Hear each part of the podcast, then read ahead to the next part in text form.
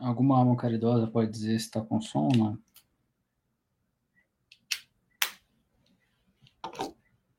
Por mais que o som não esteja. Pode dizer se está com som, não? Ah, agora está com som, sim. Não é? Alguma alma caridosa pode dizer se está com som, não? Uh, por mais que o som esteja.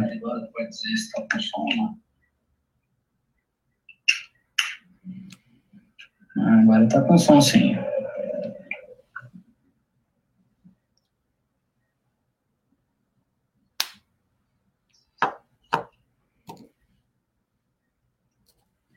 Quem resta aqui é herói, hein?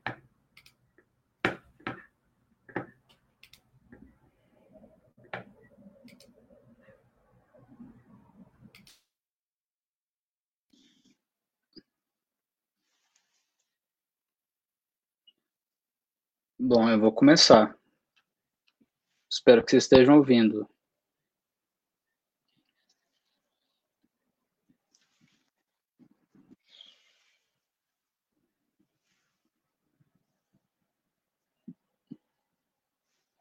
Bom, sem comentários, então vamos lá.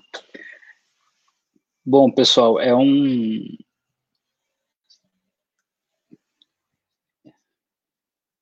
Deixa eu só checar aqui, então, se, temos o retorno. É. Só um instante.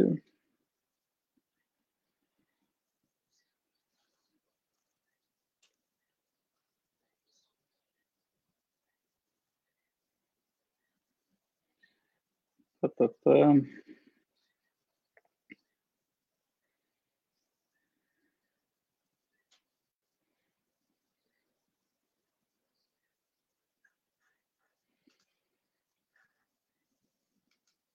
Sim.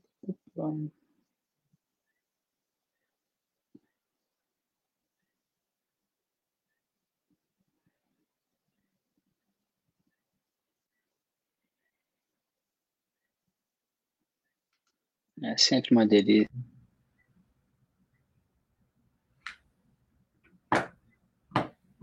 Agora tem som?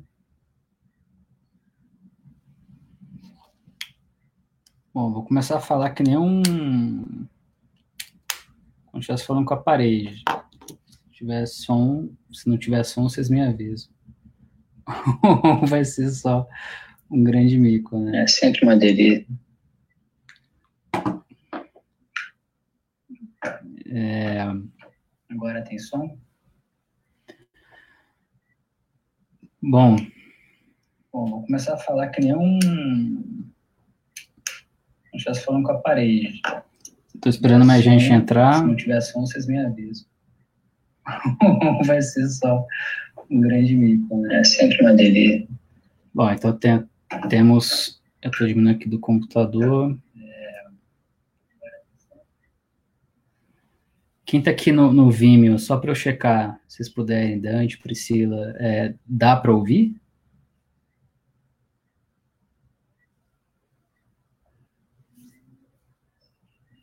Enquanto os, os outros vão desistindo diante de, desses problemas técnicos que são tão comuns. É, bom, eu estou tentando ficar atento aqui, espero que que o som esteja funcionando e que agora retomando que fique melhor, né? É... Bom, é a primeira vez que eu, salvo engano, é a primeira vez que eu falo, eu, eu fiz uma live recentemente, né?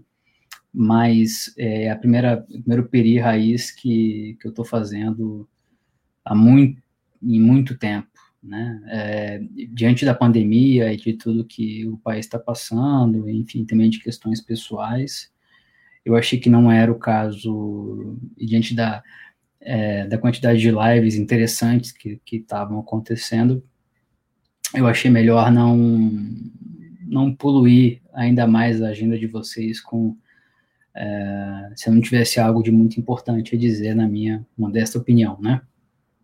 Então, é, hoje é, um, é, o primeiro episódio de vários, é, espero eu, né? E ele foi precipitado ah, pelas falas de ontem ah, do presidente do Supremo, Dias Toffoli, mas não só dele, né? Ah, é, no Dias Toffoli é um é o, é o, caso da, da liberdade de expressão, né, dele dizendo que é um editor, que o Supremo é uma espécie de editor da nação inteira, um editor nacional, é uma, uma imagem um pouco é, estranha, né, uma democracia, para dizer o mínimo, uh, e no mesmo dia, uh, isso tudo no contexto do inquérito da Suprema Inquisição, ou das fake news, né, e isso tudo uh, no mesmo dia em que o Procurador-Geral da República é, participa de uma live que não me surpreendeu. Eu não sei se surpreendeu vocês ou se surpreendeu, uh, enfim, outras pessoas, outros formadores de opinião, da, né, outros formadores de opinião, pessoas que, que, que conhecem o que está acontecendo né, em Brasília, e especialmente dentro do Ministério Público Federal. Então, é, é, nesse momento que, antes de entrar, eu vou tentar ser bem direto hoje, tá? Ao contrário da minha, da minha prática, mas é, eu recomendo mais uma vez que vocês leiam, se não leram ainda, as três reportagens iniciais da série sobre a captura política da PGR, é, cujo nome já indica bastante né, do que, que a gente está tratando, a minha perspectiva, né, de quem apurou isso durante muitos meses, e que presta uma especial atenção a esse caso e a esse fenômeno. É uma primeira reportagem, é uma reportagem mais extensa, embora tenha sido bem enxugada, que tenta é, traçar é, o papel de um PGR é, numa democracia, na, na, democracia brasileira, né, o papel do Ministério Público Federal, e iluminar um pouco da, da relevância extrema que tem o PGR, embora talvez muitos não saibam, e o que vem acontecendo na, na PGR e no Ministério Público Federal, é, em parte, né, do Ministério Público Federal, desde que Augusto Aras assumiu uh, o cargo em setembro. É, ou seja, é, existe um, é, um padrão de comportamento que não se esgota, muito pelo contrário, na Lava Jato, e esse ponto é fundamental, que é preocupante para quem uh, tem, uh, para quem acompanha não apenas o combate à macrocriminalidade e corrupção, mas também uh, o trabalho em várias outras frentes eh, importantes do Ministério Público, né, em relação a, aos direitos dos povos indígenas, meio ambiente, que nesse momento é uma questão muito séria, né, então não é uma questão que se restringe à Lava Jato, né, é uma questão que se restringe ao combate à corrupção, e nem é, aliás, uma questão que se restringe à PGR, né? É uma questão muito, uh, é um processo político-judicial uh, um pouco mais profundo, uh, mais importante do que aparenta, e que exige uma, uma leitura analítica bem difícil, a meu ver, né? Para alguns pode ser bastante simples. Então, o que ontem, uh, novamente, eu, me, eu, faço referência às matérias, vocês já viram, já viram no meu Twitter, vocês já, é, por, imagino eu, né? Tem os links para poder ler o, o teor dessas matérias. A principal matéria e o guarda-chuva, para usar um clichê, desse caso é uh, o que eu chamo da captura política da PGR, e em seguida você tem dois casos que não são únicos, mas que são muito importantes para entender o que está acontecendo, que são casos que é, envolvem o presidente da Suprema Corte, Dias Toffoli, né? É, investigações, pedidos de investigação, seja no caso abertura de inquérito, seja no outro é, um, um pedido de investigação mais incipiente, eu posso explicar um pouco mais sobre isso, mas de qualquer modo, é, é uma, é, são reportagens que tentam é, embora haja outros casos, repito, é, de procedimentos que correm na PGR, não só na PGR, ou deveriam correr, né? Ou se tentou que, que, que corressem, que fossem abertos. É, eu me centrei ali em casos que, que eu julguei que sejam mais é, pertinentes para a compreensão uh, desse cenário que eu estou chamando de político institucional, né?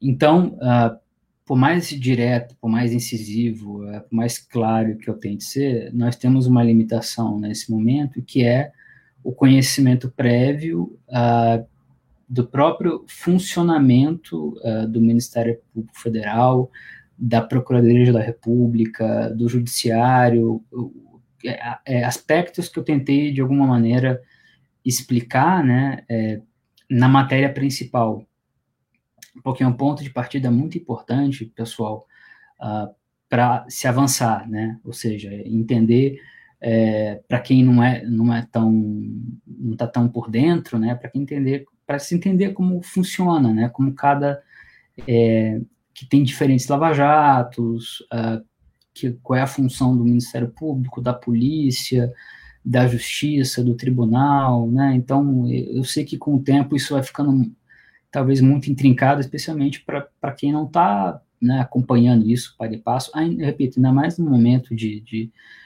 dessa tão trágica pandemia e de tudo que, que, que, nós estamos passando em maior ou menor grau.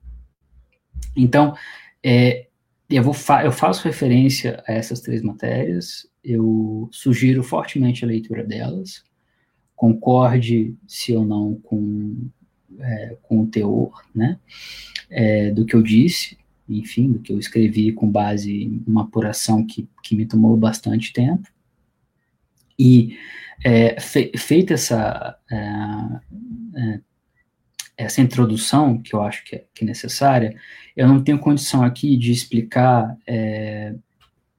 de forma pormenorizada né, como tudo funciona para depois falar então do caso específico que a gente está vivendo. Né? Então eu peço que é, né, se leia essas reportagens e, e, que se e que todos se informem para quem não está por dentro, porque senão isso aqui vai durar é, é horas e horas, né? Uh, então, uh, um outro ponto importante, né, é o primeiro, como é o primeiro, a primeira live que eu faço em muito tempo, é, eu estou fazendo via o Vimeo, né, que é tipo um, um YouTube Premium, para ser grosseiro, e aí de lá tá indo para o Periscope e para o YouTube, né, um, espero que, que esteja funcionando, estou tentando acompanhar aqui o Periscope, e ao mesmo tempo no próprio Vimeo, no link que, que eu botei no Twitter, é, é possível, que é o que eu estou vendo aqui agora, né, é possível participar de um chat, de um bate-papo, né, e eu consigo ver mais a reação. Estou tentando ver aqui no Periscope, tá? Vamos ver se esse formato funciona. Como vocês sabem, eu estou sempre experimentando.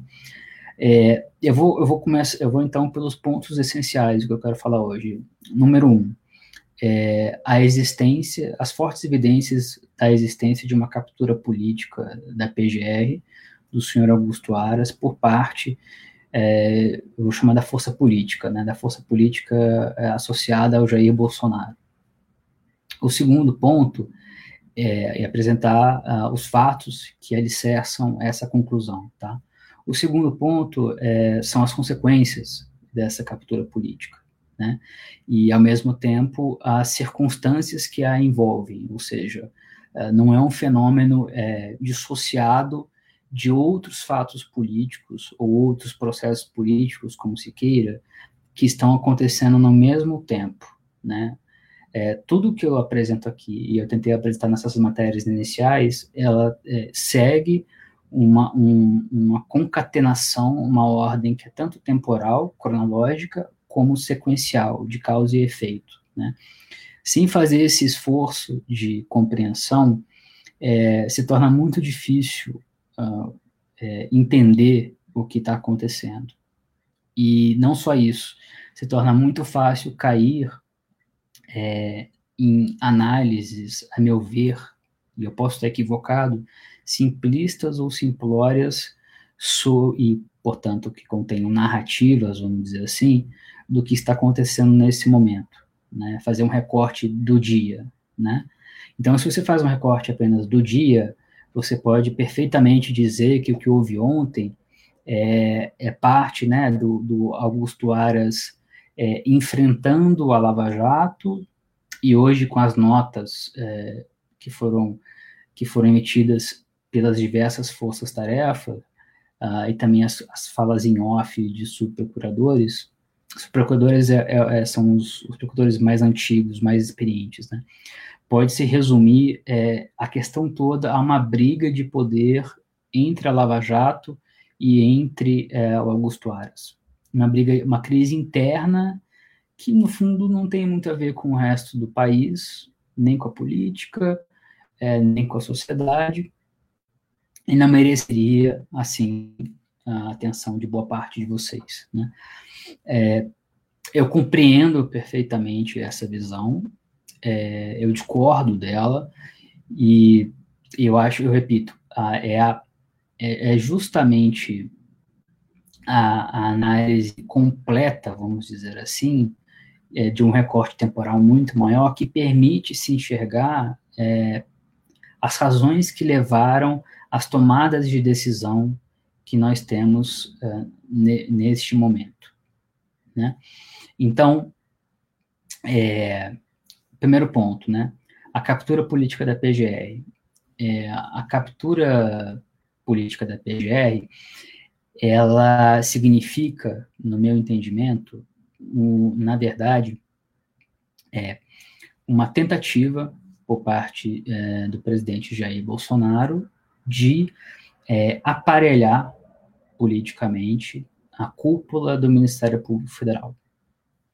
Então, uh, por que que isso uh, acontece? Né? Isso se conforma muito com a visão de mundo do Jair Bolsonaro e da sua linhagem política, que é uma, uma linhagem política, é, se a gente pegar um pouco, não vou regredir bastante, tá? Mas a história ali do Centro de Informações do Exército, enfim, a forma como os, é, como os militares enxergavam, enxergam o trabalho de inteligência, né? E nós tivemos o SNI com o Goberi. Existe uma linhagem é, em que o trabalho de inteligência se mistura com o trabalho de monitoramento político. Ou seja, não é um trabalho de inteligência clássico em que se busca é, se buscam informações para tomada de decisão do chefe de Estado com base em grandes questões de, de segurança nacional de interesse nacional. É um trabalho de inteligência que vira bisbilhotagem, que vira uma outra coisa, né? Então, é, ou seja, que, que, que tem uma conotação política de perseguir é, adversários, é? perseguir pessoas que são percebidas como perigosas ou subversivas, para usar o, o, termo antigo. É, portanto, ali naquele momento, em agosto de, do ano passado, é o momento em que o Jair Bolsonaro expressa a maior preocupação com o andamento, para pessoas próximas, com o andamento da investigação no MP do Rio, em âmbito estadual, sobre as rachadinhas é, que envolviam o seu filho, então deputado estadual Flávio Bolsonaro, e que, é, no entender do presidente, segundo ele apresentava a pessoas próximas, era uma questão sensível e ele não entendia, ou dizia não entender, aparentava não entender, por que, que ele, como presidente, eh, presidente da República, não poderia fazer algo sobre isso, né?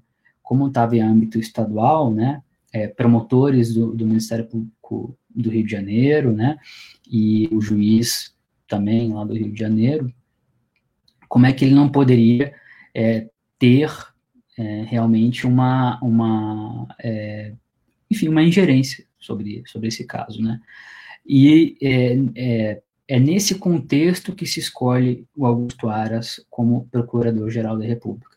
É muito importante lembrar disso, né, um contexto em que o Toffoli, é, no recesso, como presidente supremo, acabara de, de, suspender a investigação do Flávio Bolsonaro, né? Toffoli, que tinha uma relação próxima com o presidente a ponto de nomear Fernando Azevedo como seu assessor, que depois virou ministro da Defesa.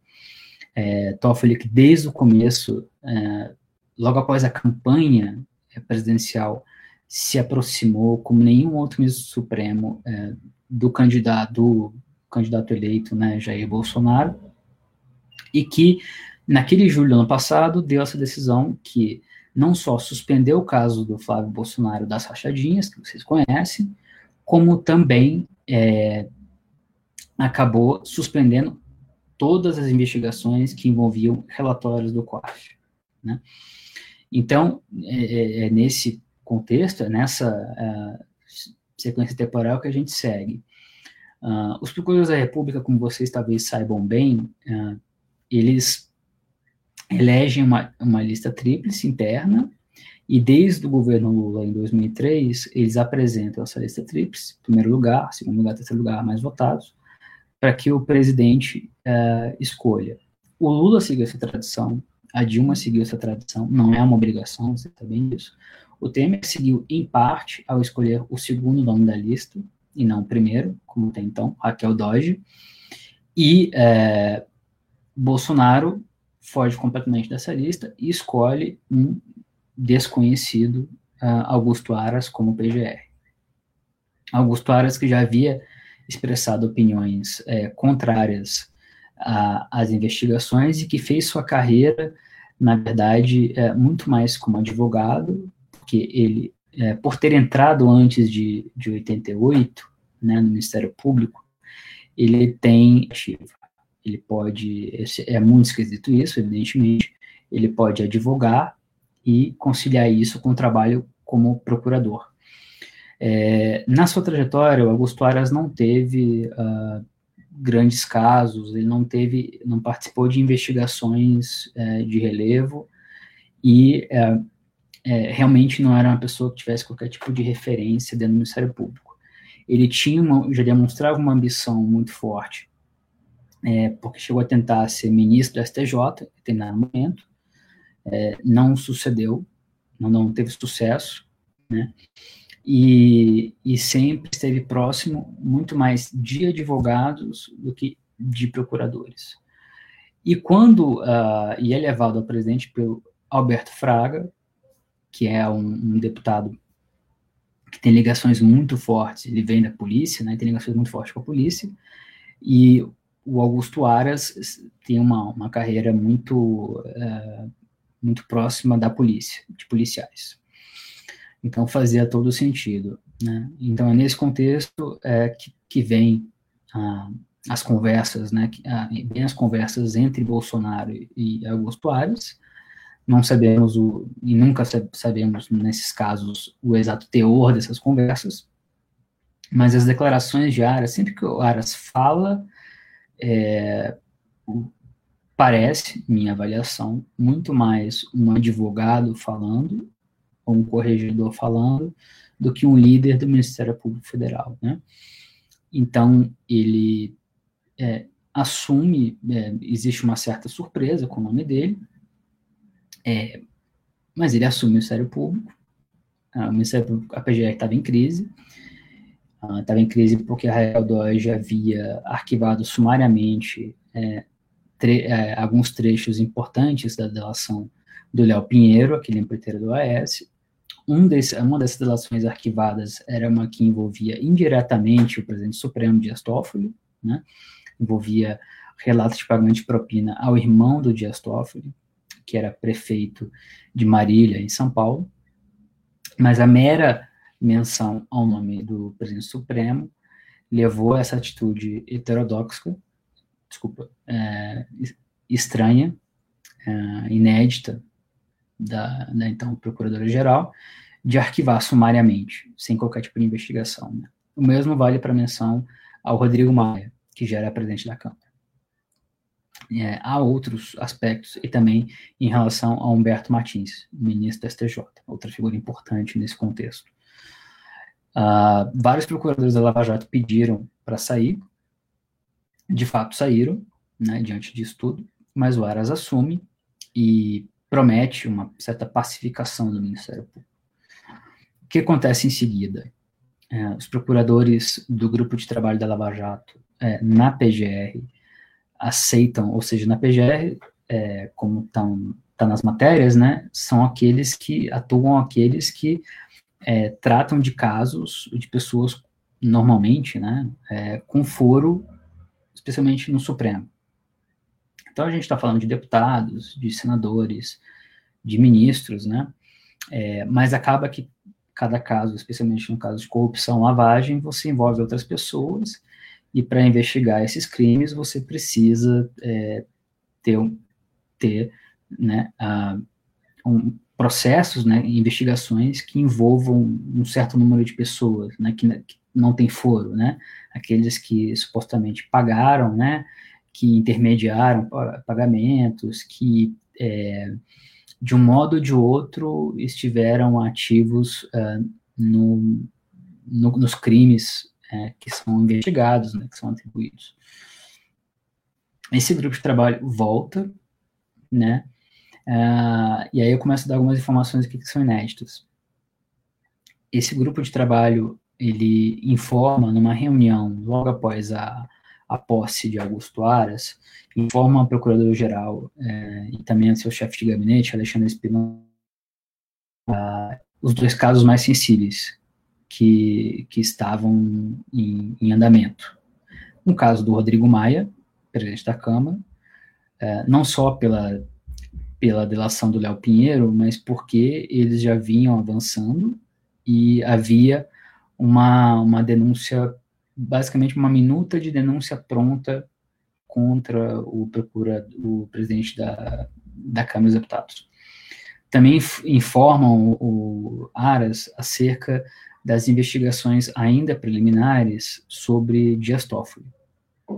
Então, desde o final de setembro do ano passado, o, o Procurador-Geral da República, Augusto Aras, um de seus principais assessores, sabiam que a, a Lava Jato, é, em Brasília, investigava é, indícios de que o ministro Dias Toffoli ah, havia participado, ou era suspeito, né, de participar ah, de crimes, especialmente em relação ao Odebrecht, tá? Então é importante ter em mente isso, né?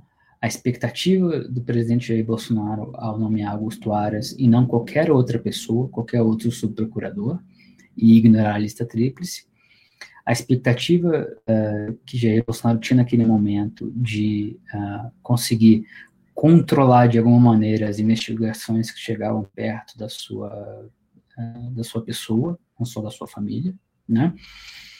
E dentro desse projeto de poder, que é muito bem simbolizado pelo general Heleno, que envolve uma retomada de, do trabalho de inteligência do, do governo é, pelos métodos antigos, os métodos do, do, SNI, que é um trabalho de inteligência, portanto, de é, reforço da BIM, né, que havia sido sucateada, de é, extremo reforço do GSI, que é o Gabinete de Segurança Institucional, que é o órgão uh, que comanda a ABIN, né, e com a participação do Ministério da Justiça, então comandado pelo ministro Sérgio Moro. Então, uh, naquele momento havia uma pressão para aquelas trocas na PF, como vocês nessa altura sabem bem, e de modo que, uh, ao fazer esse trabalho cronológico aqui com vocês, eu estou tentando expor que a escolha do Aras não está dissociada ou divorciada de caminhos é, e fatos políticos extremamente relevantes no mesmo diapasão, né? ou seja, de uh, aparelhamento, hoje nós podemos dizer, ou de tentativa de aparelhamento dos instrumentos é, correcionais e, e de é, inteligência e, e, de investigação de crimes é, ligados ao governo federal. Temos de um lado o aparato é, clássico de inteligência, GSI e ABIN, ok? Temos do outro lado uh, o aparato uh, do Ministério da Justiça, em especial a Polícia Federal, mas também a Polícia Rodoviária Federal, que passou a ter uma atuação muito mais forte e que antes cabia a PF, né? É, e do outro, esse, é, esse aspecto que uh, não é, evidentemente, subordinado ao Executivo, à Presidência da República, mas é, que é indicado, cujo, cujo chefe é indicado pelo Presidente da República, ou seja, a PGR. Né? Então, uh, tudo começa a acontecer no mesmo momento. Né? Fatos que aparentemente são díspares, que não tem nada a ver uns com os outros, é, passam a é, convergir né, para um caminho, né, para uma, é, uma forma de agir que não é, ou não parece ser, com uma orientação republicana, de uh, independência ou autonomia uh, para se investigar ou para se fazer o trabalho de forma técnica, e não se fazer o trabalho de forma política política aí entendida como é, atendendo a interesses particulares uh, dos, uh, de quem ocupa esses cargos. Né?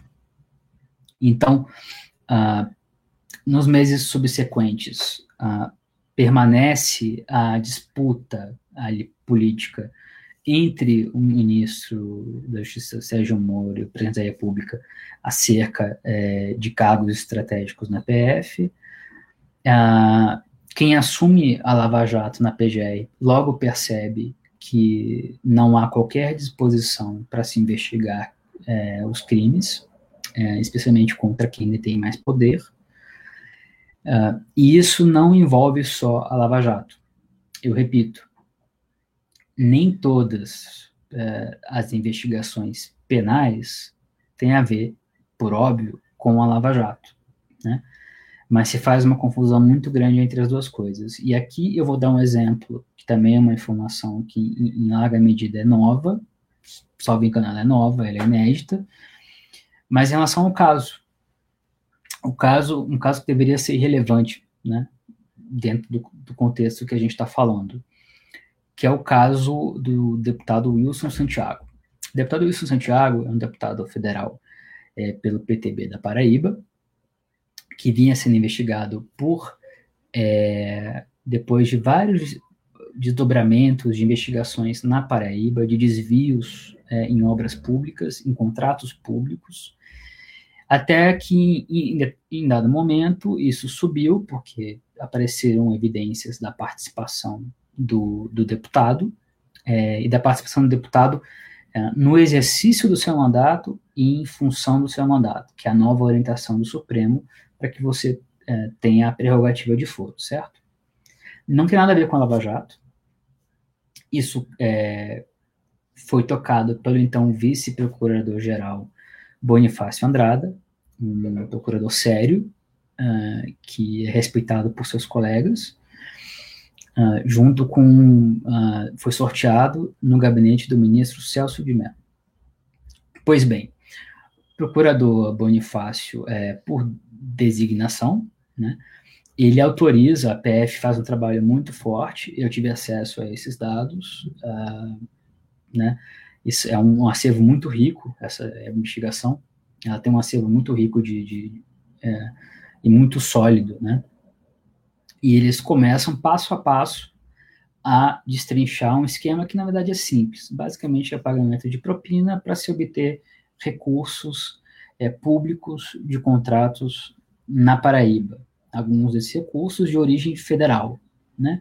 É Trata-se de uma corrupção clássica, antiga, e que não nasceu com o governo Lula, nem com o governo Bolsonaro, nem com. É, e que antecede a, a, nossa nova república. Por que, que eu estou citando esse caso?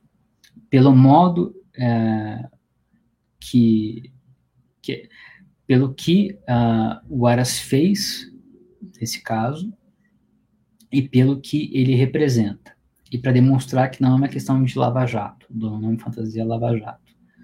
Um deputado, uh, com todo respeito a ele, é relativamente irrelevante. Nós estamos falando de um presidente da Câmara ou algo que o valha. É, a PF pede e o Bonifácio Andrada concorda que haja ações controladas, porque havia um delator que disse é, que se prontificou né, a participar de entrega de gênero vivo, porque era um crime antigo em andamento uh, de colarinho branco. Então a lei prevê isso, né, a lei de combate às organizações criminosas. Isso foi feito durante três meses.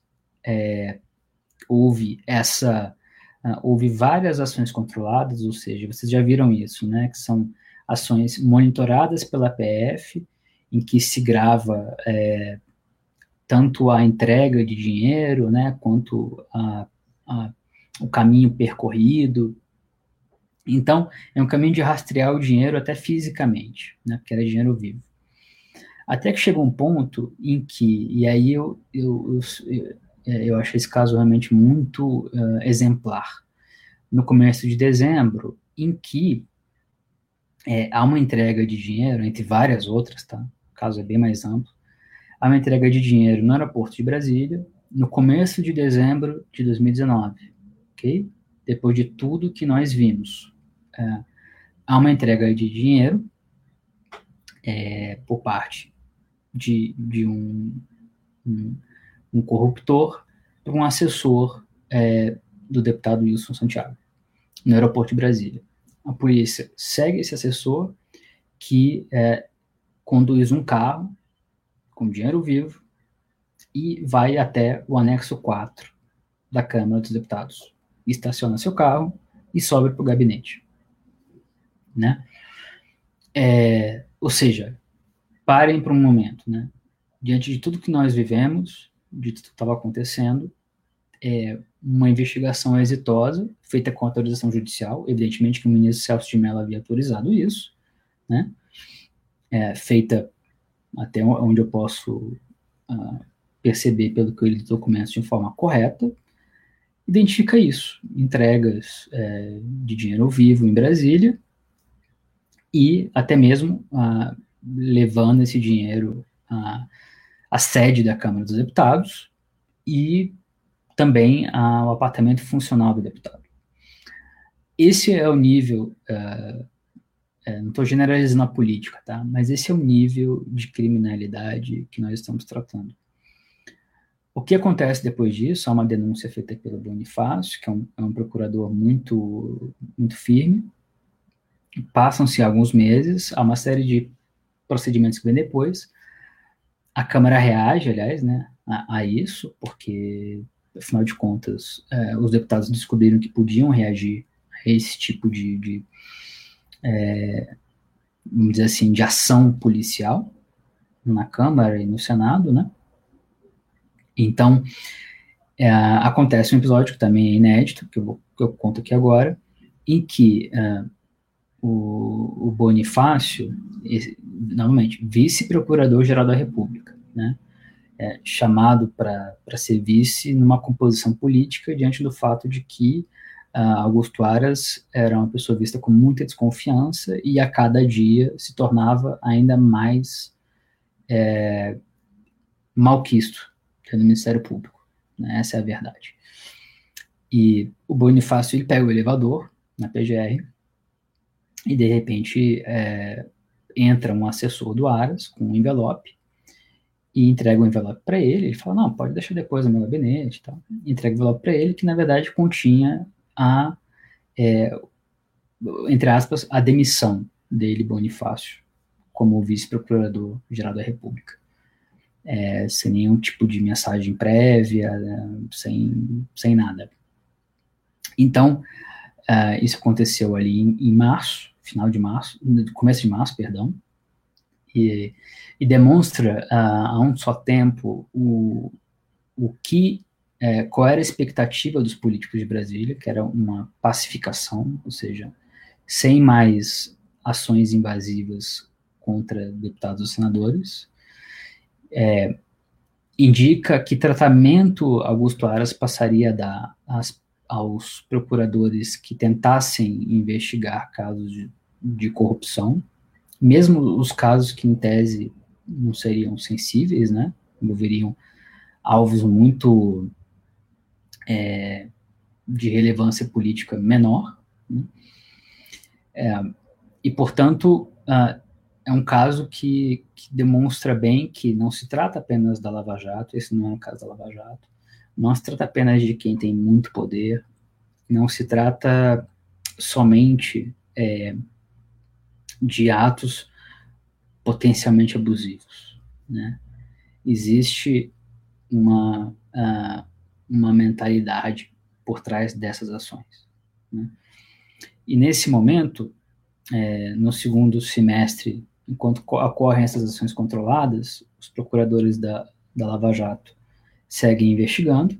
Novamente, a Lava Jato de Brasília, da PGR, é, embora tenha comunicação, não é a Lava Jato de Curitiba, que não é a Lava Jato do Rio, que não é a Lava Jato de São Paulo, é, e nem todas essas lava-jatos perfazem, evidentemente, todas as principais investigações é, criminais do Ministério Público, certo?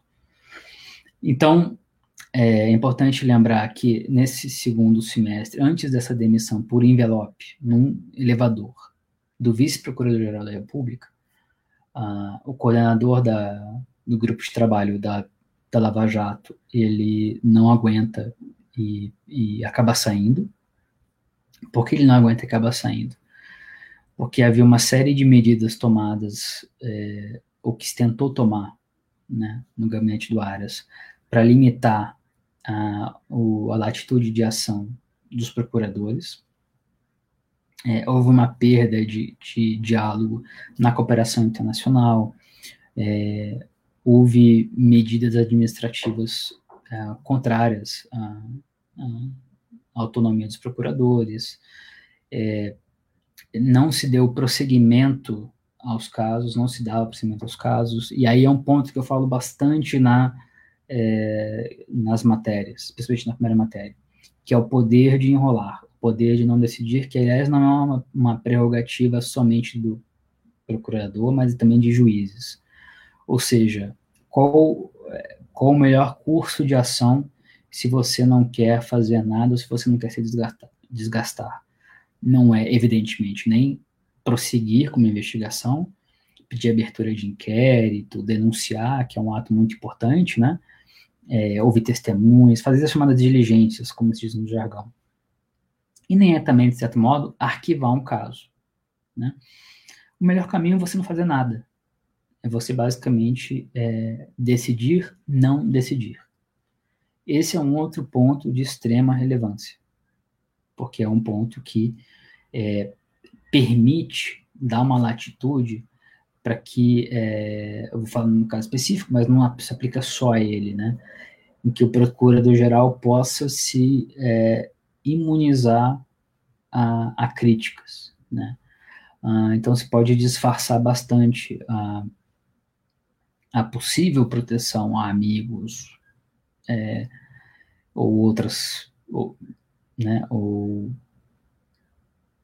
ou medidas que visem ou ajudas que não sejam tão republicanas quanto deveriam, ou tão, bem ou tão técnicas quanto deveriam, né? É, por meio da, do, do embromation. Portanto, é, o procurador sai, né?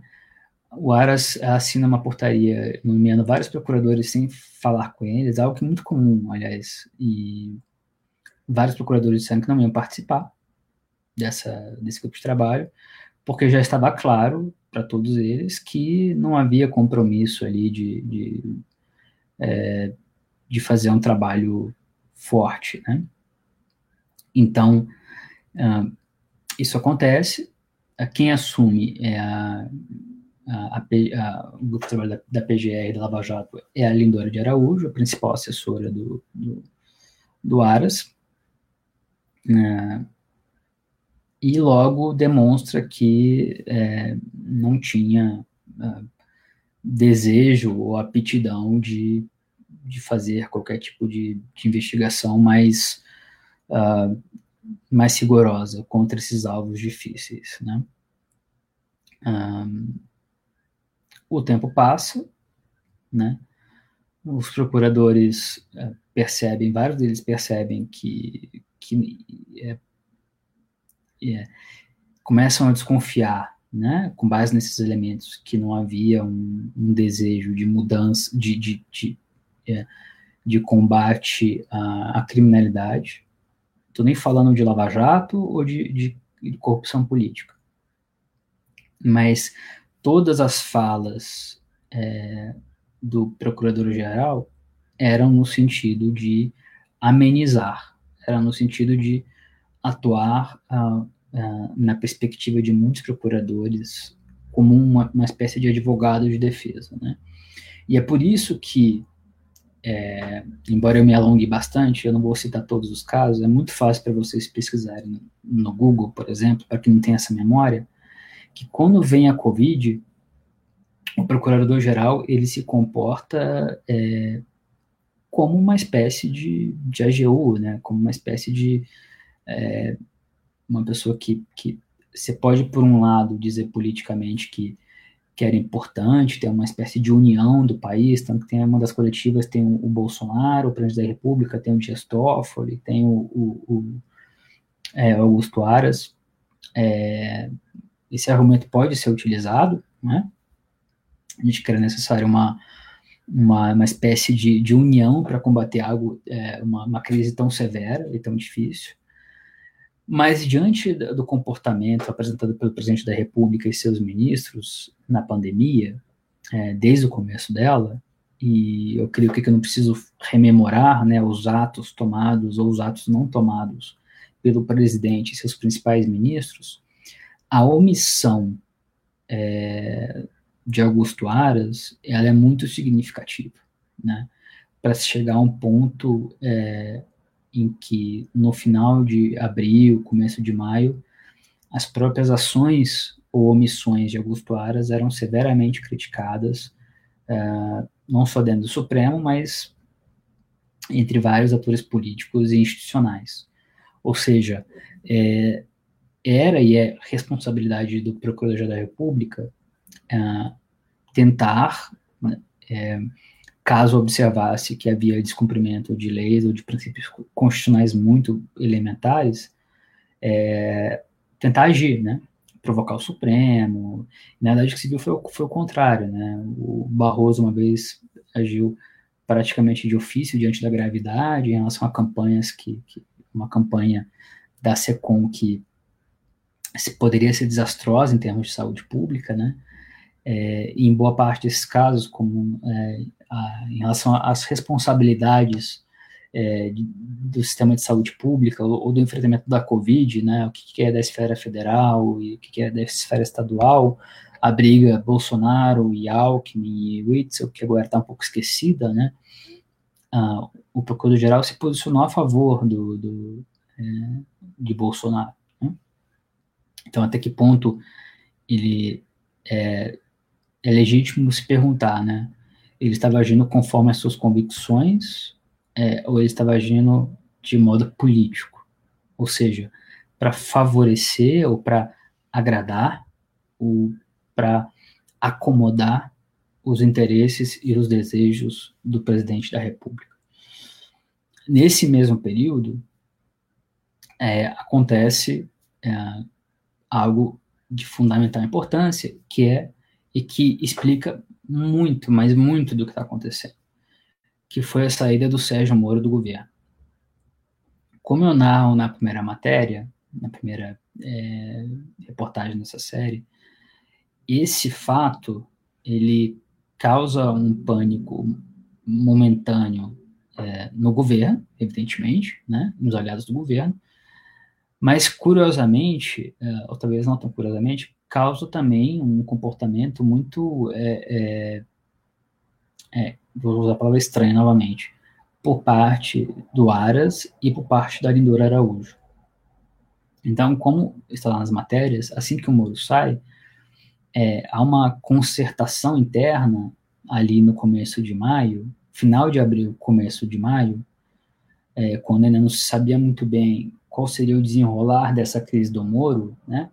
E da, da, acusação, aliás, de tentativa de interferência indevida do presidente da República na Polícia Federal, tentativa que foi é, é, impedida, né, pelo frustrada pelo ministro Alexandre de Moraes, porque vocês devem se lembrar que justamente o, o, o diretor da BIM é, ia ser a pessoa colocada na Polícia Federal. Por isso que eu fui lá atrás e, e citei esses três pilares do trabalho de, de, de, vamos botar assim, de inteligência política.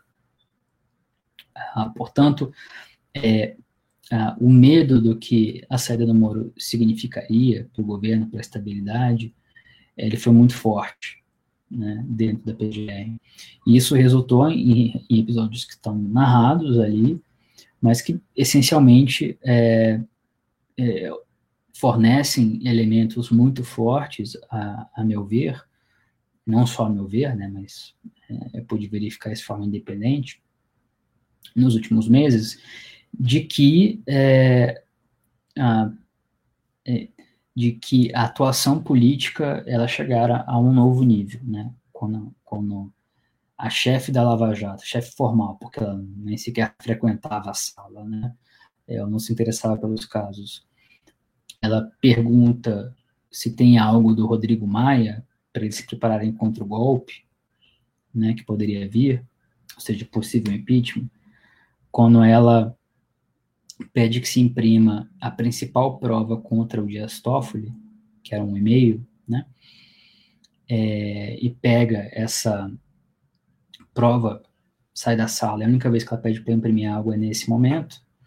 É, um, algo estranho está acontecendo, né?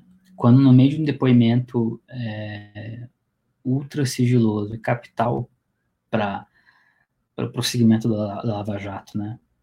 é, ou seja, o depoimento do Marcelo Odebrecht, que está nessas matérias, o depoimento ali no dia 5 e 6 de maio, é, 6 e 7 de maio. Quando ela liga para um dos procuradores e, e pede para falar com Marcelo Odebrecht e pergunta sobre Rodrigo Maia, e pergunta se havia algo na. É, se a Força Tarefa do Paraná havia feito algum pedido é, estranho, né, para ele, Marcelo Odebrecht, é, qual é o objetivo né, desse tipo de, de ação?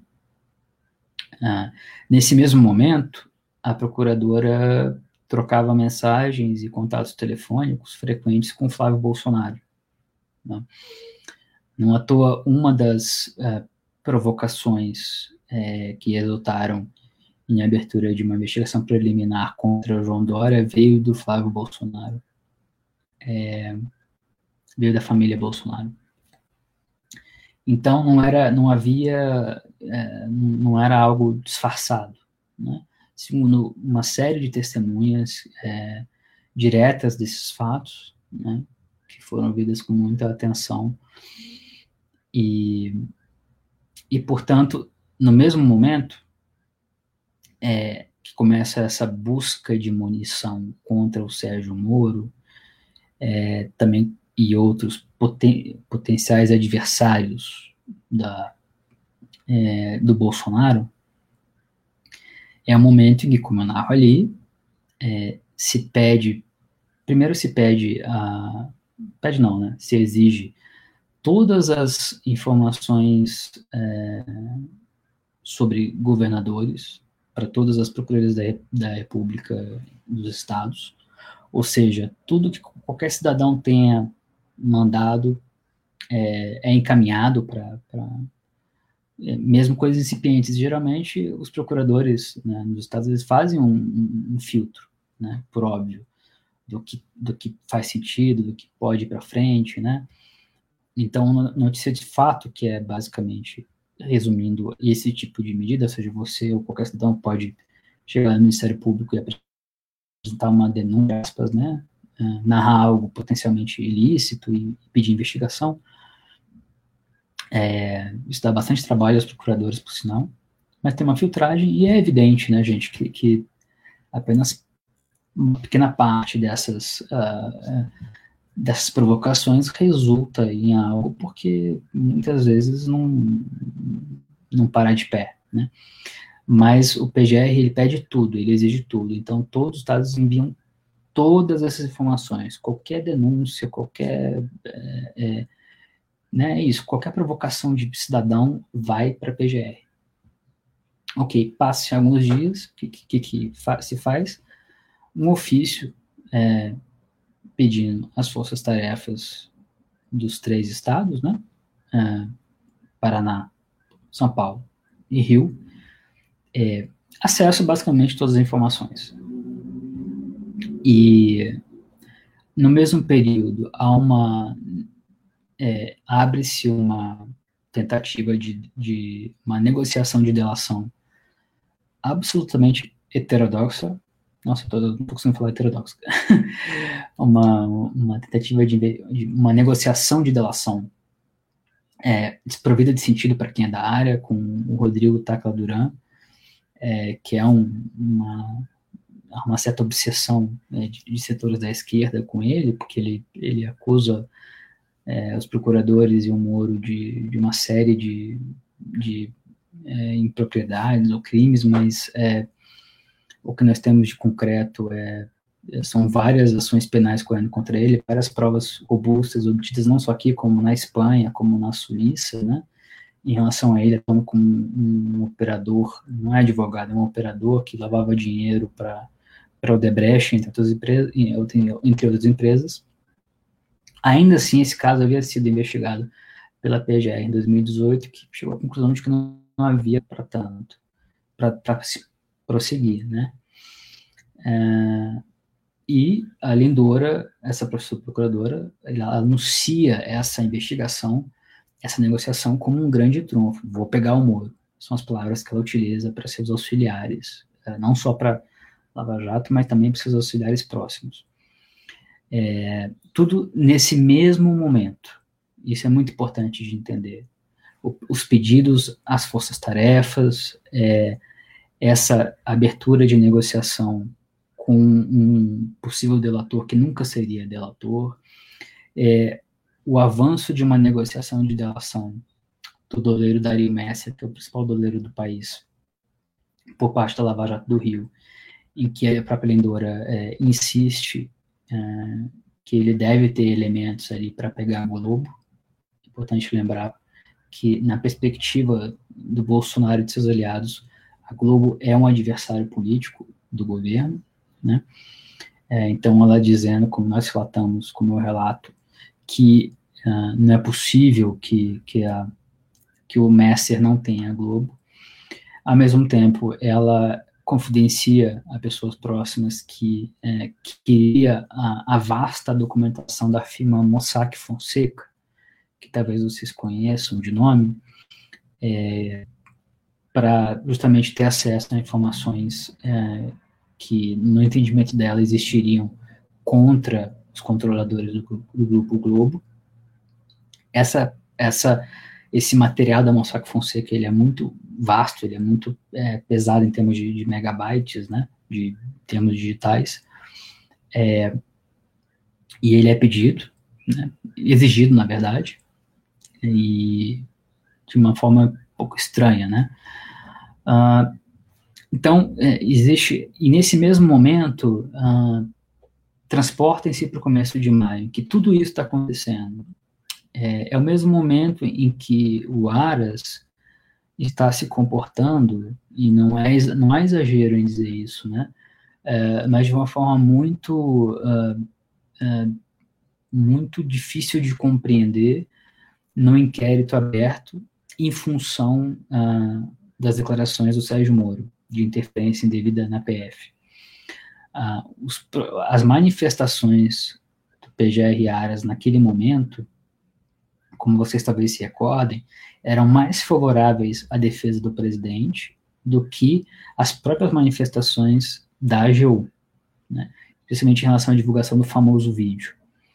É, é, do, um dos procuradores que atuava no caso é, foi admoestado por pedir uh, acesso é, que se enviasse um inquérito é, que corria na Lava Jato do Rio, que dizia respeito, basicamente, a, ao caso Flávio Bolsonaro.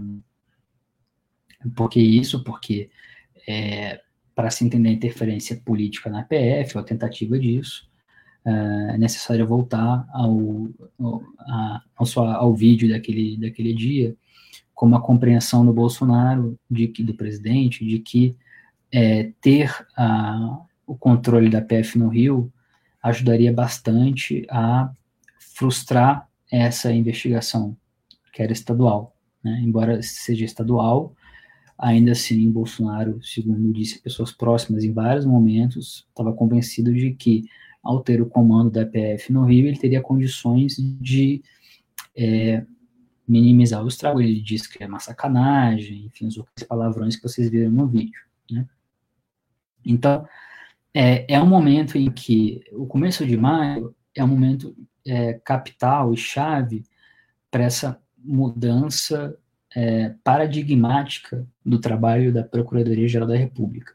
Ou seja, não só se defende o, pre o presidente da República, uma avaliação é, que eu creio que não seja é, muito não seja incontroversa, né? É, é, é, bastante simples observar esse inquérito, é, chamado de inquérito do Sérgio Moro, vamos dizer assim, da PF, e observar que a, o posicionamento constante, as posições constantemente é, é, enviadas pela PGR, nesse caso, são muito favoráveis ao presidente.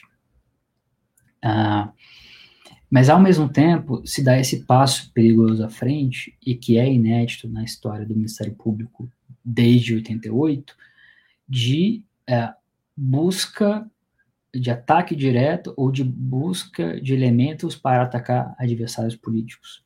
E aí, para quem tem a paciência de estar tá aqui vendo ao vivo ou vendo a, a, o replay, é por isso que eu falei lá no começo, e talvez tenha valido a pena acompanhar a, essa minha fala, porque essa uh, uh, você chega ao ponto essencial né, de compreensão. É, se chega à crise, a uma crise inédita do Ministério Público, porque você começa a agir em favor do Bolsonaro. É, é difícil, é, não só para mim, que avaliei de forma independente, com várias fontes né, e documentos, mas inclusive os procuradores envolvidos, ou indiretamente, né, que viram, que participam ali da, do dia a dia da PGR outra, ou de outras operações, mesmo advogados, réus, eu falei com uma série de fontes estratégicas, não é, é pegar cada um desses fatos e é, ligar os pontos de que o que estava ali em é, em, em, jogo, né, ou em curso, não era não eram decisões tecnicamente fundadas numa mentalidade entre aspas garantista, né? É, é muito difícil chegar a essa conclusão, né, de que todos esses fatos, né, de defesa do presidente, de omissão em relação aos atos do presidente da República em relação à pandemia e, e outros casos, e também e especialmente de busca de elementos contra adversários percebidos do Bolsonaro não estejam é, ligados né, com o mesmo fio condutor, né, perdão, do, do clichê, que é uma atuação política, uma atuação em benefício particular do presidente da República e de seus aliados, e não levando em consideração o interesse público, né? Então, é, no mesmo momento em que há a defesa do presidente da República, na, na uh, e eu não acho que seja exagero dizer isso, um, uma defesa do presidente da República no inquérito que deveria investigá-lo, né, no caso do, ali do Sérgio Moro e da interferência na PF, é, uma busca de elementos uh, contra o Rodrigo Maia, uma peça fundamental para deflagrar o não impeachment do presidente, uma busca de elementos contra o Grupo Globo, considerada, considerado né, adversário do Bolsonaro, é, a própria proximidade é, é, entre a principal assessora de áreas e o Flávio Bolsonaro, né, a, o pedido de, de, a exigência de elementos de, de investigação de toda a Lava Jato, né? É, a delação com Dario Messer, é, enfim. há um outro caso que não vem a, a, não, talvez não seja necessário agora, mas que é na mesma linha do Wilson Santiago, ou seja, de, de uma certa proteção ali da, é, não só na minha avaliação, né, mas na avaliação de, de vários outros, proteção de, de investigados, né. Novamente, é, se, se pegar um caso específico, é, é plenamente defensável, uma visão de mundo é um pouco é, novidadeira na PGR, né, é, e talvez um pouco estranha, né? Quando digo estranha, diante da, do, das atribuições constitucionais do Ministério Público. Mas quando você pega todos esses elementos, como chegar a uma conclusão diversa, né? É, é bastante difícil, né? Então, é, esse, toda, toda essa cronologia, né, que pode ser um pouco chata, mas é, ela é necessária, ela resulta nesse movimento ali de que se acirra bastante no final de junho, em que tem a visita da, da Lindora ao Paraná, uma, uma, parte que eu acho que vocês sabem bem, né? E, e que, na verdade, a, a força-tarefa e as outras forças-tarefas ficam, uh, acham estranho, de corregedoria, ou seja, de avaliar o que está sendo feito, e de, depois que se exigiu todos os documentos, vamos chamar de documentos, né, é, para que a PGR pudesse fazer sabe-se lá o quê. Ah, e, e não havia, não há, é, é, eu, não, eu não encontrei até agora um procurador da República que avalie ser razoável o, os pedidos da PGR no contexto em que a gente está lidando. Né? Ou seja, ter acesso sem uma autorização judicial específica a é, documentos que são produto de decisões judiciais específicas, né? de levantamento de sigilos, enfim, de, é, de buscas e apreensões, de uma série de medidas que foram tomadas mediante é, é, procedimentos penais e processuais penais muito específicos. Né? Então, é, é, começa e, e, o Augusto Aras ele faz um trabalho relativamente competente, né? tenta fazer, né? hoje com menos sucesso na imprensa, de modo geral, né? É, de, de que, na verdade, ele, ele quer pacificar, ele quer conter os abusos, ele quer que é, é, é como foi dito ontem, né? É, se a premissa estivesse certa, talvez a, a, a, o, o, que ele disse fosse perfeito, né? Se houvesse um monte de abuso, se houvesse um lavajatismo, é, seria estranho ver o, o chefe do Ministério Público dizendo isso, chefe administrativo, mas ainda assim chefe, né? Mas poderia fazer sentido, só que é, em nenhum momento é, das falas dele, desde que ele assumiu o cargo, e até mesmo antes, o Augusto Aras, e como eu escrevi no Twitter, né, ele chegou, ele disse, olha, é, ele até mencionou ontem investigação científica, né, assim, o que que é, é quais são os problemas das investigações da Lava Jato, porque a Lava Jato é uma fantasia para centenas de investigações, no Paraná, no Rio, em São Paulo e mesmo em Brasília, quais os problemas identificados, né, é, em detalhes, certo? E uh, não só isso, mas e, e como uh, e qual é o modelo de investigação?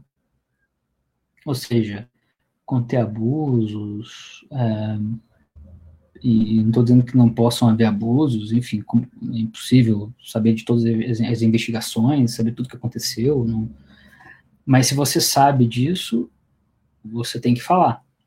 Então, o Procurador-Geral da República, ele tem a obrigação, senão ele está prevaricando, né? Se ele tem conhecimento de, de, é, de algum tipo de, de abuso ou de ilícito cometido, de caixa de segredos, ele usou vários termos bem, bem fortes ontem, né? é, a, a, obrigação dele como funcionário público, antes de ser PGE, é de, de, encaminhar essas informações e pedir investigações. Porque é muito importante lembrar que o Procurador-Geral da República ele não é corregedor uh, do MPF, existe uma corregedora.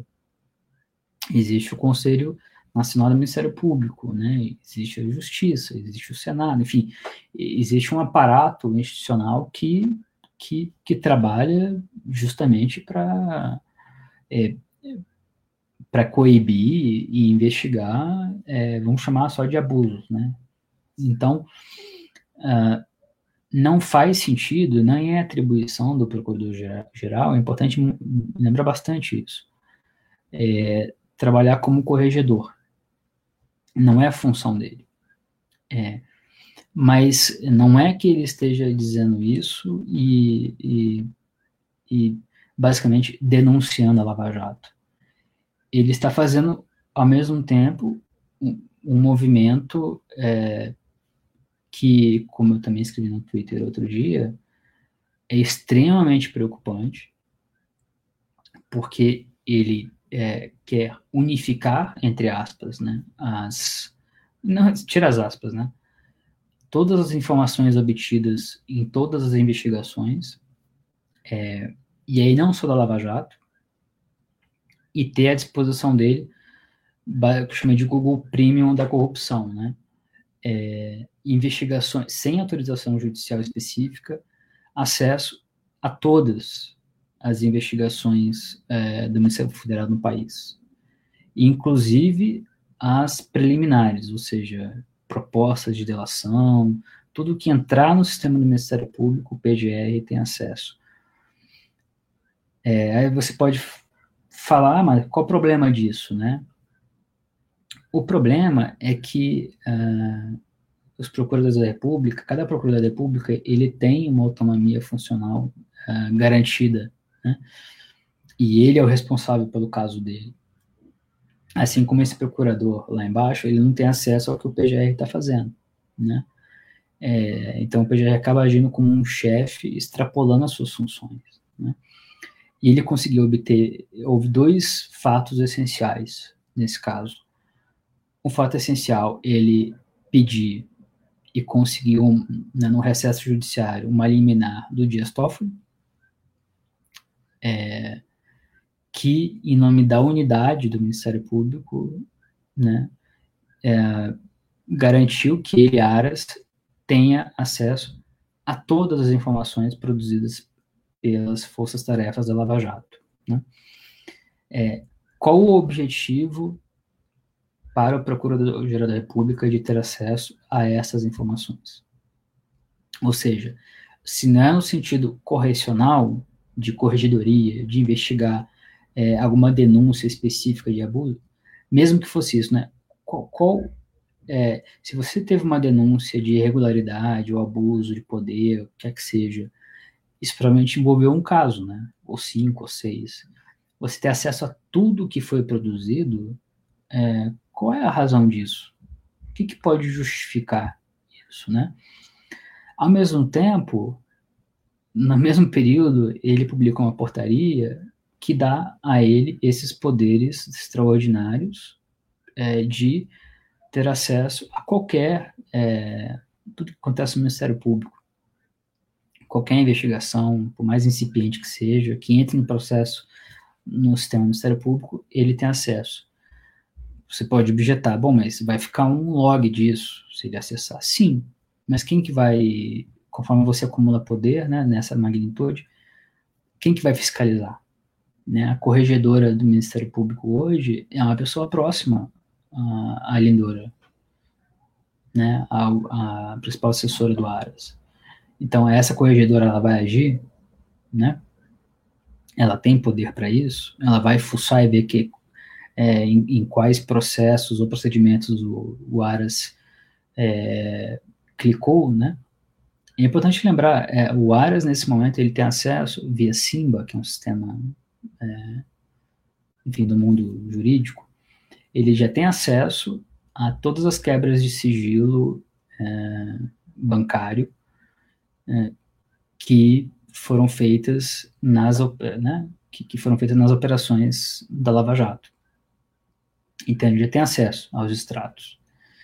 É, o que ele não tem acesso é aos, as informações estruturadas, não estruturadas, né, que são buscas e apreensões, aqueles papéis que vocês veem às vezes, então são escaneados, né, relatório do COAF, por exemplo, é, eu já vou falar um pouquinho dos relatórios do COAF, né, mas, é, então, nesse momento, o que é, o Aras está produzindo, né, é, e aí lembre-se do GSI, da BIM, é, da PF, e também, como revelou o repórter Rubens Valente recentemente, é, da CEOP, no Ministério da Justiça, que produziu, começou a produzir dossiês em relação a, a pessoas percebidas também como adversárias do Bolsonaro, por se denominarem antifascistas, é, é o padrão de comportamento. Ou seja, é uma atuação voltada em todos, é, em, em, todos esses aspectos, né, esses órgãos, é, ao menos na, na aparência, né, em alguns casos não é tão disfarçado assim, é, com, ao arrepio da, da, das atribuições técnicas, legais, institucionais, até mesmo constitucionais desses órgãos, mas é, é dentro dessa mentalidade é, da reunião de inteligência política e do possível uso dessa inteligência política, que era algo, repito, muito comum na ditadura militar, muito comum entre militares influentes, como o general Augusto Heleno. Então, é, os, as tomadas de decisão e os atos né, é, que aconteceram em diferentes órgãos é, tem, tem algo em comum, né? E esse algo em comum é muito preocupante, que é a captura política. A captura política por um, por um grupo é, para beneficiar interesses, para potencialmente beneficiar interesses particulares e, por consequência e definição, violar o interesse público. Então, não é, isso não tem a ver com Sérgio Moro, com só a Lava Jato, isso tem a ver com algo muito mais sério, que é a estrutura do Estado brasileiro, né, da cúpula do Estado brasileiro, e de quanto que esses atos não violam o próprio conceito de república e de independência entre os poderes, de respeito à Constituição e, ironicamente, ao devido processo legal. É, e o que está é, sendo construído agora pelo Aras é, que estão copiando os dados no Paraná, que é o lugar onde tem mais informação, é justamente um, um, um arsenal político inigualável e inédito na história do país. Né? Esse arsenal, ah, como eu escrevi outro dia, ele, ele pode obliterar adversários. A mera existência desse arsenal nas mãos de um, de, de um grupo que já demonstrou do que é capaz é, muda o jogo político, né? É, eleva de maneira muito uh, assustadora uh, a capacidade de, de, de, intimidação de um grupo político que, é, que, ao menos em parte, tem ligações, ainda que, é, que isso tem que ser melhor investigado, com milícias do Rio de Janeiro. Né? Então, é, enxergar esse processo é, pela, pela via da narrativa, que é, ah, é a favor da Lava Jato, é contra a Lava Jato, é Sérgio Moro, é Deltan, é uma maneira que permite essa captura e é a etapa essencial dessa captura. A partir do momento que você que se consegue é, não só unir todas as forças políticas é, tacitamente que seja, né, contra a Lava Jato, entre aspas, né, porque a todos interessa que, que investigações criminais não andem, investigações criminais com foco político não andem, é, é um, vou usar um clichê, né, um passaporte para legitimidade da atuação do PGR, né, e de melhor diálogo entre PGR e setores influentes é, da capital. Então, o que aconteceu de ontem para hoje não é fortuito. É, a gente está se aproximando da retomada dos trabalhos no segundo semestre. É, vai ser um momento muito importante para o Aras, que já indicou que, que é, para Bolsonaro indicou que ele poderia ir para o Supremo e, e, e, parte do plano confidenciado há alguns meses era esse mesmo. É, não sei se permanece, mas o plano é, é, arquivar o caso da Polícia Federal, embora o relatório final da Polícia Federal é, tenha a tendência de indiciar o presidente da República, né? E com isso, é, ao conspurcar, ao associar o caso ao Moro, ao, ao passivo da Lava Jato, né? Porque muita gente, é, compreensivelmente, acha a Lava Jato é, abusiva, enfim, é, enxerga como algo monolítico, enxerga a figura do Moro, enxerga é, especialmente quem é de esquerda, que o Lula foi apiado de forma ilegal e, e é, abusiva da eleição de 2018. É, dessa maneira, fica mais fácil você neutralizar, ah, é, vamos dizer assim, os fatos. Né? Então, ou seja, fala mais alto não só os interesses dessas forças políticas, seja a esquerda, seja a direita, seja o centro, uh, como também é muito interessante que é, que Aras e Bolsonaro ganhem legitimidade para que tudo permaneça como está. Né? Então, uh, que não se façam mais estragos, especialmente, né, não só especialmente, mas no judiciário também. Aí tem as duas matérias sobre o TOEFL que vocês podem tirar suas conclusões. Né? É, então, uh, o que está em jogo agora é isso. Né? O Aras precisa é, diminuir o custo político de arquivar essa investigação, de não denunciar o presidente da República. Né? É, Evidentemente que o Rodrigo Maia nem se mexeu para fazer um impeachment, né? Mesmo diante da Covid, de vários, vários elementos que em outras circunstâncias seriam bem é, robustos, né? Para iniciar um processo de impeachment. Um, a própria OAB não apresentou, né? Que é assunto para um outro momento. E então, uh, o que a gente vê é uma, uma aliança, é, novamente, não, não, é uma questão de conspiração, tá?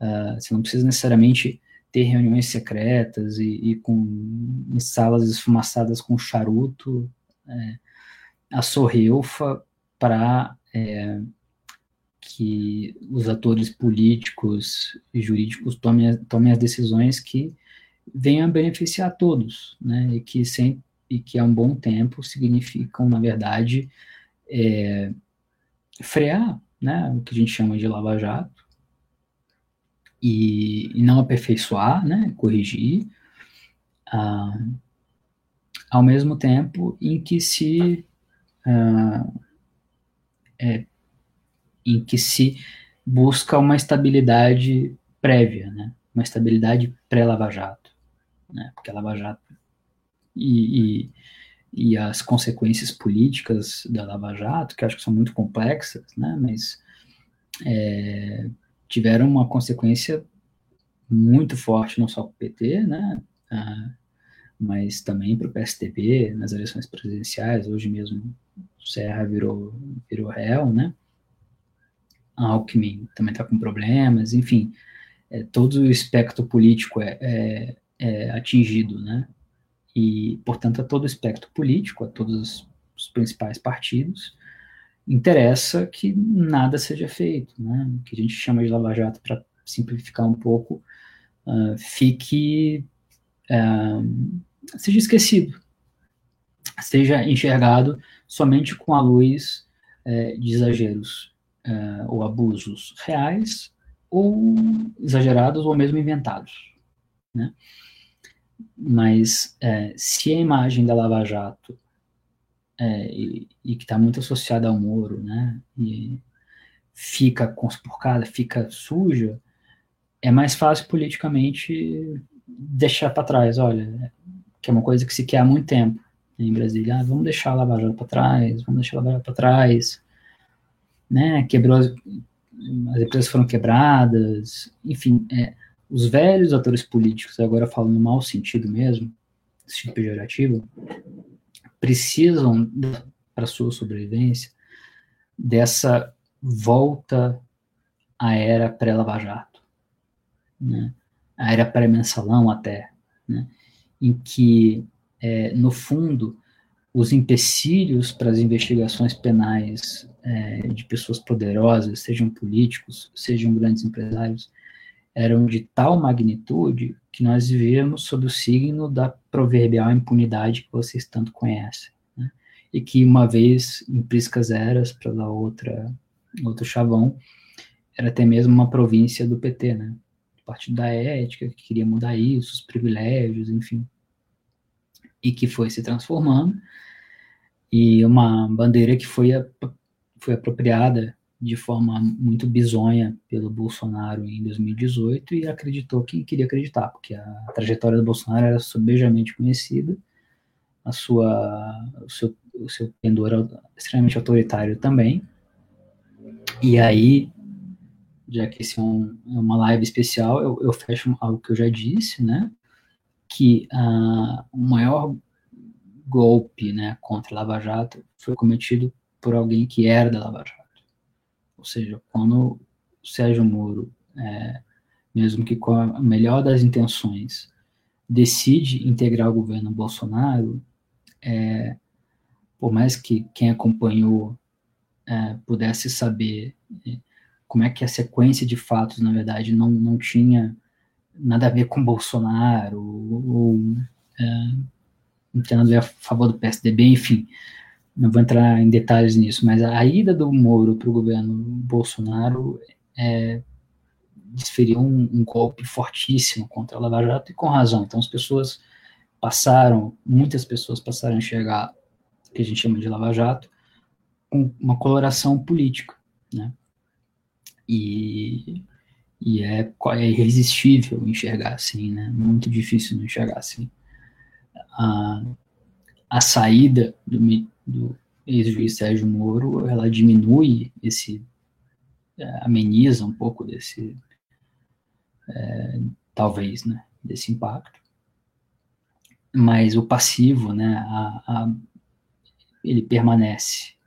E ao permanecer, é, facilita o trabalho do Bolsonaro, que aliás, o Bolsonaro hoje é tudo menos pró-Lava Jato, né? É porque ele está em silêncio, que é, todos estão juntos, né? O Bolsonaro, para poder sobreviver a seu mandato e, e, e, até mesmo mais que sobreviver, exercer seu mandato, ele, ele precisa se manter como ele tem feito, afastado da Lava Jato, do Moro, sem que se comprometer, né? Nem que se, nem ficar batendo no Lava Jato, ele não é, não é, não é estúpido, mas se afastar e de modo que todas, eu repito, todas as forças políticas expressivas é, estão é, alinhadas é, para que as coisas voltem a ser como sempre foram, né? Então, é, é nesse sentido que o Bolsonaro atua contra, porque quem acreditou, não estou julgando quem acreditou, enfim, é, para mim está muito claro que o que ia ser, não só para mim. É, então, é, perfazem esse cenário muito favorável, né? Que é centrar, e nisso o Aras está sendo muito inteligente, é, inteligente exagero, mas está sendo inteligente, está sendo estratégico. Ah, a melhor forma de parecer razoável hoje é criticar a Lava Jato, né?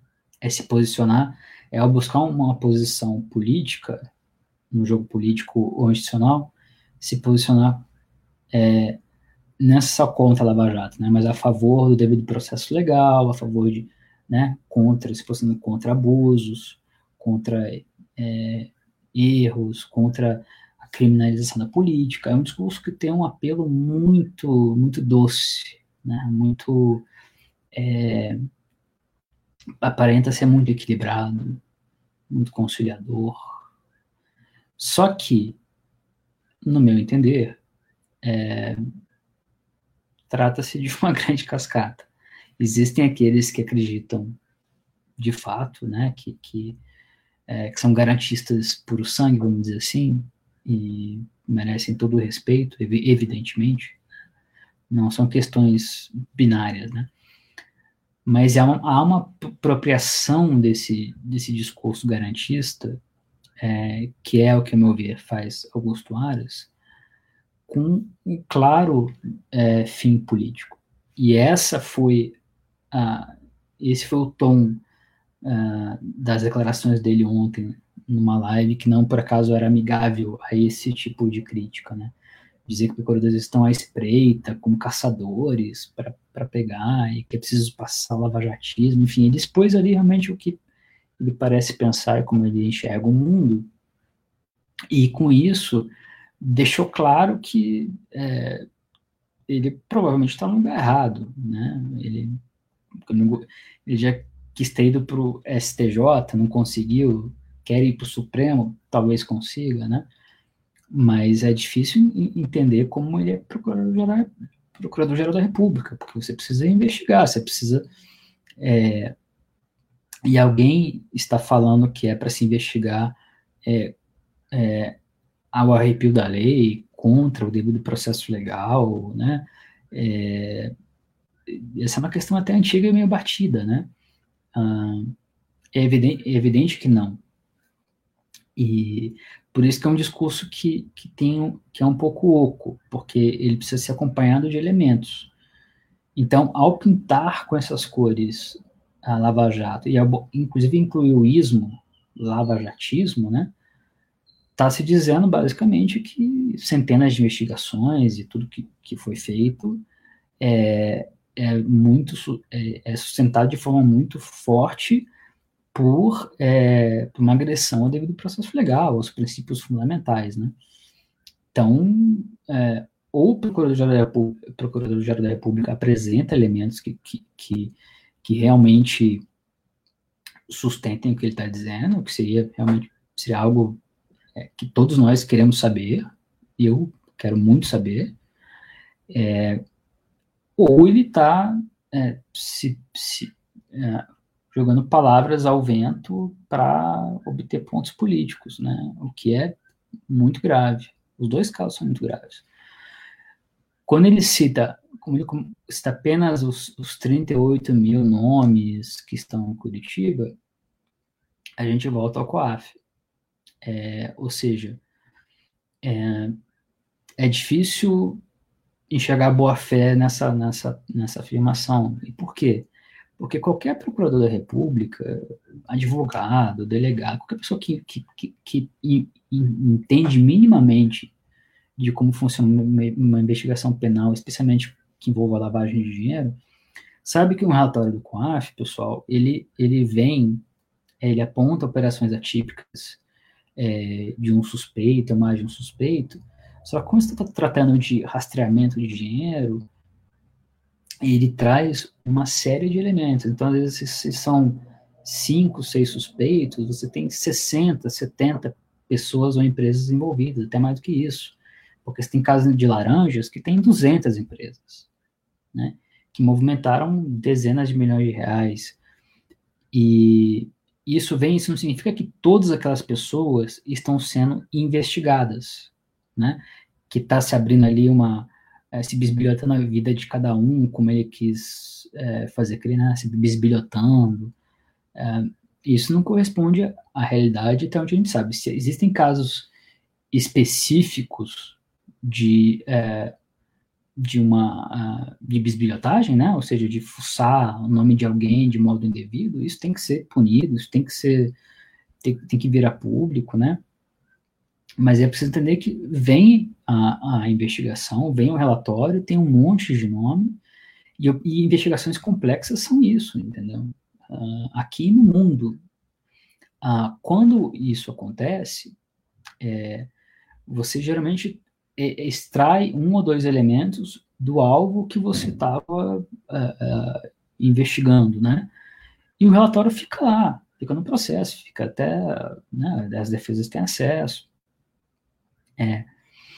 Então, e é curioso a gente voltar e, e entender que foi esse o argumento, aliás, para suspender, para o Toffoli suspender em julho do ano passado a investigação contra o Flávio Bolsonaro. Por quê? A investigação que vocês conhecem, da rachadinha, do Queiroz, do Flávio Bolsonaro, ela surge de um relatório do COAF, que identifica uma série de operações atípicas, não só em relação ao então deputado estadual do gabinete do, do Flávio Bolsonaro, como de outros deputados estaduais do Rio de Janeiro, né?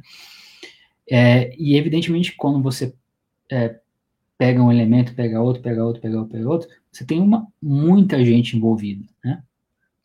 Ah, e o que a defesa do Flávio Bolsonaro conseguiu obter no, no recesso junto ao Toffoli foi a suspensão dessa investigação e de todas as investigações que faziam uso de relatório do COAF. O que acontece há 20 anos, né? Sempre se entendeu que esses relatórios do COAF eram base é, para uma investigação, e se você quisesse avançar, você é investigador, você deveria pedir autorização judicial e quebrar o sigilo bancário de alvos específicos. Né? É, o mesmo vale para relatórios da Receita, relatórios de inteligência da Receita, para instruir justamente esse tipo de, de, investigação desse tipo de crime.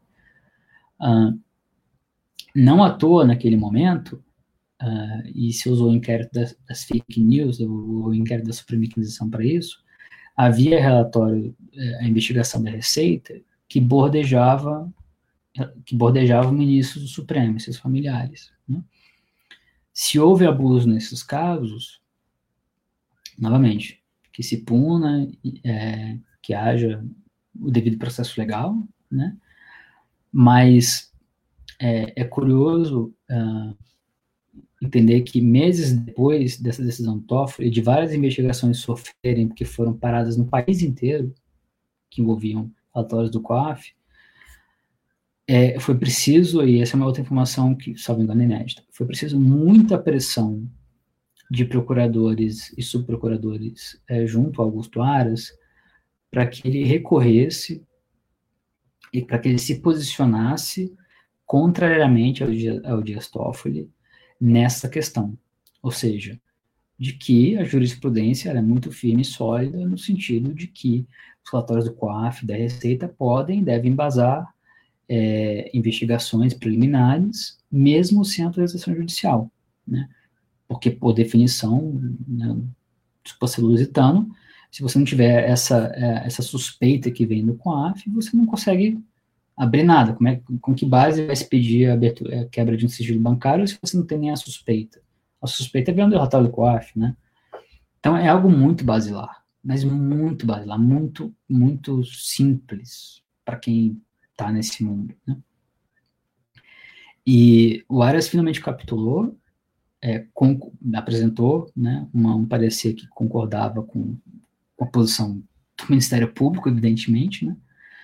Mas que é uma posição que é contrária ao que ele disse ontem, porque ele dá a entender, então, que, que o Ministério Público do Paraná tem 38 mil nomes é, lá que ninguém sabe como foram parar lá, né? E ele já recebeu informações de que sabe, sim, né? Então, se ele é, é contra isso, é, ou seja, contra é, a existência desses tratados do COAF, a esse manuseio, isso precisa ser exposto, né? Não é um abuso uh, de, de, um procurador, é um problema de design, de lei. Então, que se exponha, que se diga, né? é, e se tem algum elemento de, de, de ilegalidade ou de irregularidade, que se diga, que se aponte claramente. É, mas é importante lembrar, nesse momento, ele tem acesso. Por que, que ele quer ter acesso? Se isso é errado, porque é uma, uma dedução, uma inferência um pouco óbvia, né? Ou seja, ah, tem 38 mil dados, foi o que ele disse, tem 38 mil pessoas que têm seus dados lá e que ninguém sabe como foram parar lá. Bom, essa suspeita ou esse problema deveria ser enfrentado pela corregedoria, né, no Ministério Público, é, se, se for um problema, né? Mas por que, que a solução, então, é ele ter acesso a isso? Qual, qual o sentido, né? Não, não, é, é não faz sentido lógico, não faz sentido investigativo, não faz sentido jurídico, né? É, e por isso que vocês viram a perplexidade é, dos procuradores do Paraná, do Rio, de São Paulo. Do Rio acho que não, não houve uma nota, né?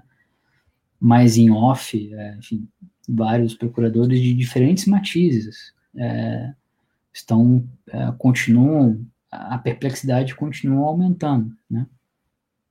E aí veio, eu já, já estou terminando, é ótimo, né? Mas é, essa é uma live que é um vídeo que eu espero que fique, que possa ser assistido e, e depois, né? Não é uma questão de só agora. É, mas acho que pode, pode oferecer alguns elementos úteis para vocês, né? Discordem, concordem ou não com o que eu estou dizendo, com a minha perspectiva dos fatos apurados. É, o, chama, é, assim, chama muito a, a atenção que, que o procurador é, diga isso, no dia seguinte, o ministro, presidente supremo Dias Toffoli e o, o é, Rodrigo Maia endossem né, uma proposta para que é, juízes ou ex-juízes é, e ex-procuradores do Ministério Público não possam se, se candidatar, né, para evitar, a, o raciocínio é, né, como vocês devem ter visto, que para evitar proselitismo, eu não lembro outra palavra que foi utilizada pelo Toffoli, mas enfim, para evitar que se haja de forma política é, para obter um ganho futuro eleitoral, que haja um hiato, uma quarentena, uma longa quarentena, né, de oito anos, é, para pessoas que pertenciam à magistratura ou ao Ministério Público. É, novamente, eu acho que como tudo tem sinalizado no contexto, né, uh, é, é, é, muito evidente se depreender é, a, a, a, inferência de que se está tratando assim, olha, o Moro não pode ser candidato. É, realmente é algo discutível, né? Mas casuístico. Uh, não vou entrar no mérito do Moro ser candidato, não ser candidato, não acho que é o, não acho que é o, objetivo aqui, né? E, mas é, ou seja, essa proposta do, do Toffoli é, é uma proposta desvinculada do Sérgio Moro, né? Parece ser. E por que que o Sérgio Moro não pode ser candidato? É porque ele é, é porque ele é uma pessoa é, despreparada para ocupar a presidência da República, é isso? Essa é a, o que não pode concorrer? O que está por trás disso, né? É, e aí que é interessante, essa parte eu deixo muito mais em aberto, evidentemente, né? Mas é, o que, que se quer, né? É, é, é tomar uma decisão técnica e, e, e, refletida e séria, né? No sentido de, de, de preocupada com os rumos do país, com a, o aperfeiçoamento institucional de falar, olha, realmente é, é, ex-juízes e ex-membros do Ministério Público não podem concorrer, embora oito anos chame bastante atenção, né, que é o prazo de inegibilidade, né, de, por exemplo, se você sofre um impeachment, aliás, a Dilma nem sofreu isso, né, ela teve essa parte é, deixada de lado, né, numa manobra. É, é, um, é um prazo bem é, bem longo, né, uh, que está por trás disso, né? É só realmente uma ideia, pura e simples? Uh, o quanto ela está associada à figura do Moro ou, ou da Lava Jato, né? O quanto ela não está inserida no movimento para é, enfim, enfraquecer né, a, a figura que personifica a, a Lava Jato. Mas talvez esteja no momento né, de, de, embora vários tenham tentado tomar esse cuidado, e, mas é difícil, é, como, como tudo, tudo que a gente está falando tem um grau de complexidade, né, é, é difícil dissociar, né, ou seja, Moro, da Lava Jato, mas é importante dissociar.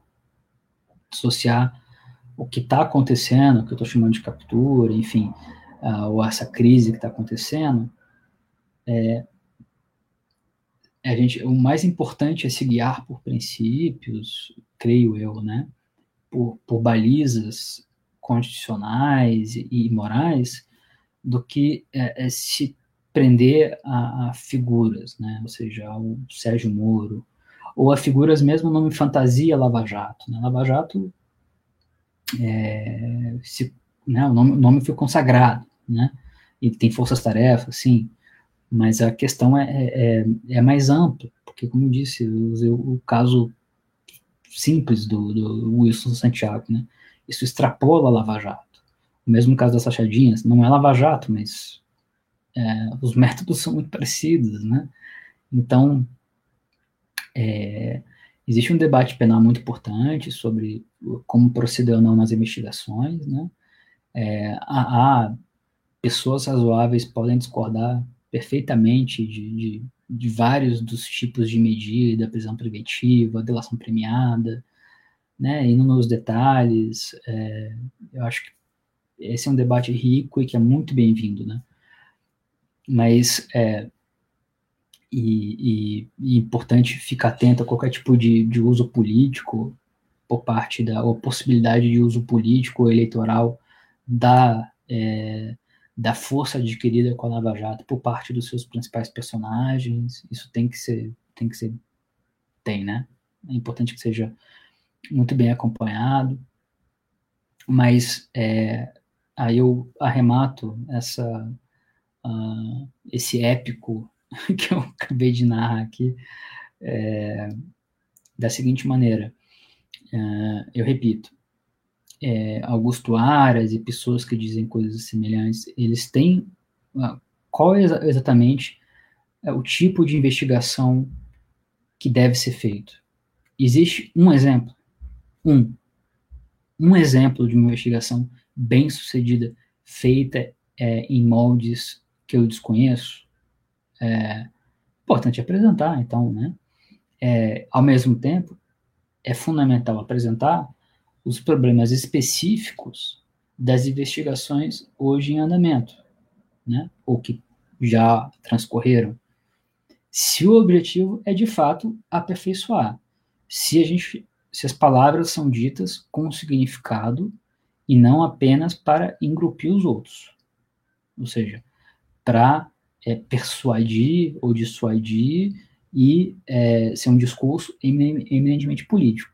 Se é um discurso para é, melhorar as coisas, ele precisa estar amparado em fatos, em exemplos e em alternativas, né?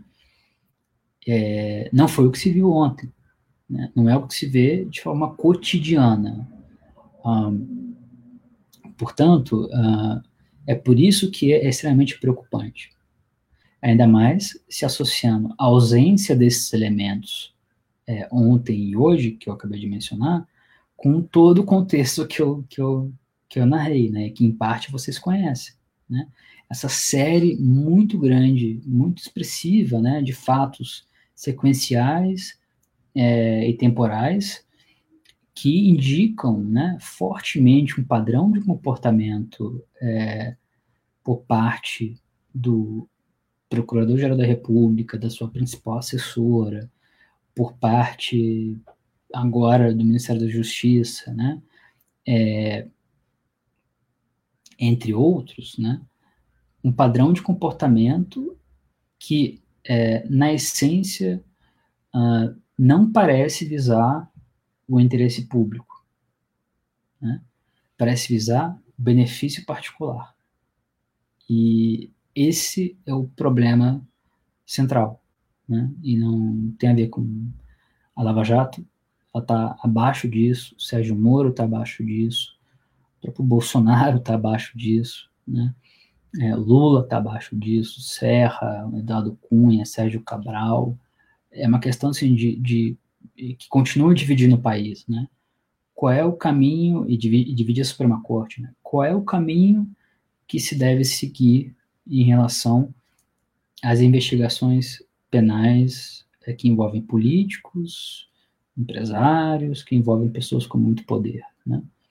É, os tipos de medida é, e as técnicas, os tipos de medida adotados e as técnicas de investigação, mesmo que com controle judicial, né, e com controle de uma segunda instância, né, terceiro grau, quarto grau, elas estão corretas, elas, quer dizer, elas não estão corretas, né? Se elas não estão corretas e não são reformadas, é, como corrigi-las, né? É, o importante é ter em mente, a meu ver, né, que é preciso ficar muito claro quem tem interesse direto num resultado diferente, porque é, se beneficia disso, né?